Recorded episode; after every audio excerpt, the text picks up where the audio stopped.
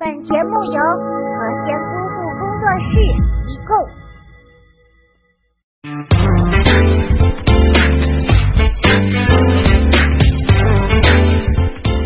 Hello，朋友们，欢迎收看我们的囧文一箩筐，每天给你讲述最囧、最雷人的趣事。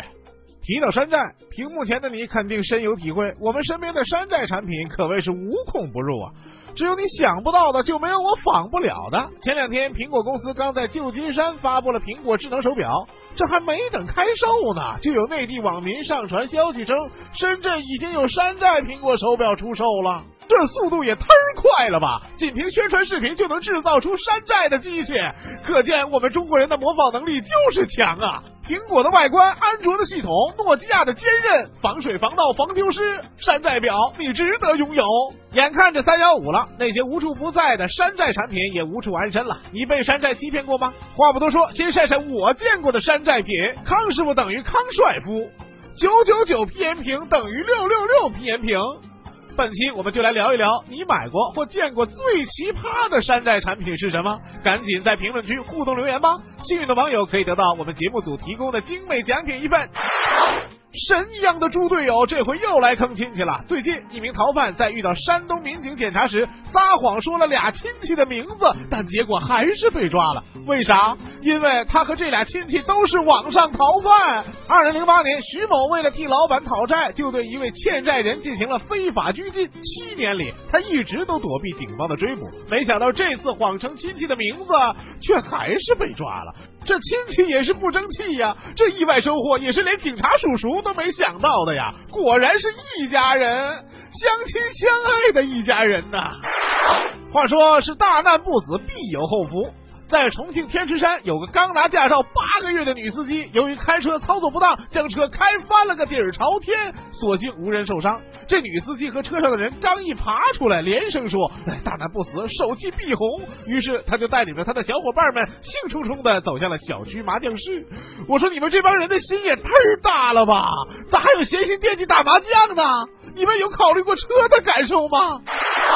什么职业最高薪？我仿佛听到了唐国强在大喊挖掘机。生于西澳的母马，十八岁开始了模特生涯。十九岁时，他放弃了光鲜亮丽的模特生活，投身于矿业，成为一名矿业厂移动装置操作员，也就是开挖掘机的。在矿业工作六年后，他不仅收入比当模特时更高，还投资了三套房产。看看人家连模特都不当了，跑去学挖掘机了。那么问题来了，要想熟练运用挖掘机，你必须得找一家专门的职业技术学校。那么好客山东欢迎你。要说现在的熊孩子是治不了了，一个个的也不知道跟谁学的，趁着过完年手头有点资金，居然打算雇凶杀人。佛罗里达州一名十四岁的少年被父亲送进了警察局，原因是这孩子预谋杀死全家。少年还和同学制定了一份合同，请朋友装作入室抢劫的样子，然后杀掉自己全家，并承诺将交付一千二百美元。少年的父亲及时的发现了少年的计划，并在其书包里找到了这份签好的合同。和一把折叠刀，这两样呈堂证供被交给了警察叔叔，少年也被带走了。目前，少年被起诉教唆他人实施一级谋杀，正在少年监狱等待他的量刑结果。我说，熊孩子，你跟你家人有多大仇啊？咋还打算把自家灭门呢？真是让我细思极恐啊！奇葩就是想自杀都不带消停的，非要拉着垫背的。今年三十岁的王某因遭遇经济困难，从外地来到南京长江边，想跳江轻生。可他觉得一个人死太孤单，就趁人不备，将在江边散步的刘女士和她的儿子推入长江，并试图把他们按在水中淹死。附近市民发现后，将三人救上岸。最终，法院以故意杀人罪判处王某有期徒刑六年。